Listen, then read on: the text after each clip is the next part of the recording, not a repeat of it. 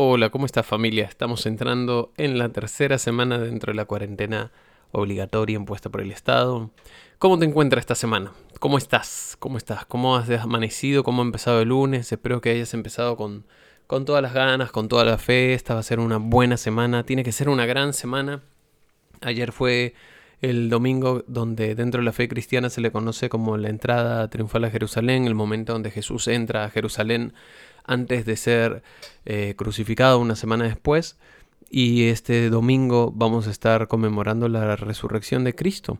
Así que es una semana muy importante para la fe cristiana, por lo mismo te animo que si tú crees en Dios o aún si no lo haces, que tomes un tiempo para acercarte a Él. Este es un buen tiempo para, para mirar a Dios, para mirar un poco adentro de nosotros, ver qué es lo que encontramos y estar tranquilos es una oportunidad para estar tranquilos definitivamente. Y una de las cosas que, que vi y que me gustó muchísimo es la palabra crisis.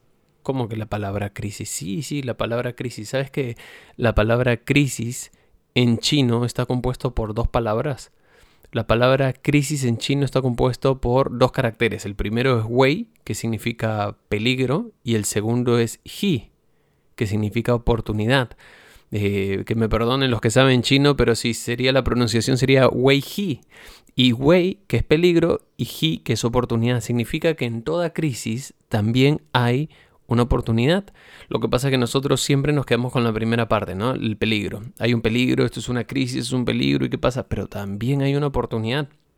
Y definitivamente si nosotros podemos ver las oportunidades que Dios nos va a dar en este tiempo, vamos a salir victoriosos.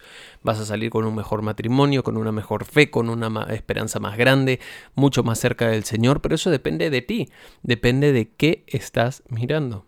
Hay tantas pasajes en la Biblia donde nosotros podemos ver esto, ¿no? El, el, momento donde Jesús estaba en la tormenta y se levantó la tempestad y la gente estaba asustada y le dijeron, Jesús, no tienes miedo, que no te preocupas, ¿acaso por nosotros que perecemos? Y Jesús se levantó y, y, le ordenó al viento y al mar que se calmaran y se hizo un milagro en ese momento y en ese instante los que estaban en el barco, que habían estado con, con Jesús, eh, dijeron, ¿quién es este que aún los vientos y el mar le obedecen? En medio de la crisis descubrieron a Cristo. ¿Qué estás descubriendo tú? ¿Cuál es la oportunidad que estás tomando en este tiempo? ¿Estás viendo a Jesús de una manera diferente? ¿O estás tomando la crisis solamente como un peligro y te, te estás resguardando? Quiero animarte a que seas fiel sobre todas las cosas. Dale a Dios lo que es de Dios, dale tu corazón, dale tu integridad. No negocies tu integridad por nada y deja que Dios sea fiel. Dios nunca ha defraudado a nadie, yo soy un testigo de eso. Dios siempre ha sido bueno con nosotros, siempre hemos decidido vivir con las manos abiertas para bendecir a, las personas porque entendemos que así como Dios amó al mundo, lo primero que hizo por el mundo es dar. ¿Sabes cómo manifestó Dios su amor por el mundo? La Biblia dice en Juan 3:16 que de tal manera amó Dios al mundo que dio a su único Hijo. Dios te amó tanto que la primera forma de manifestarlo fue con una acción. Dio a su único Hijo. ¿Qué es lo que le tienes que dar a Dios hoy? ¿Qué es lo que te está pidiendo Dios hace tiempo? ¿Que le devuelvas tu atención? ¿Que vuelva a ser el, centro de, de tu vida? ¿Qué es lo que Dios te está pidiendo? Te que se lo des.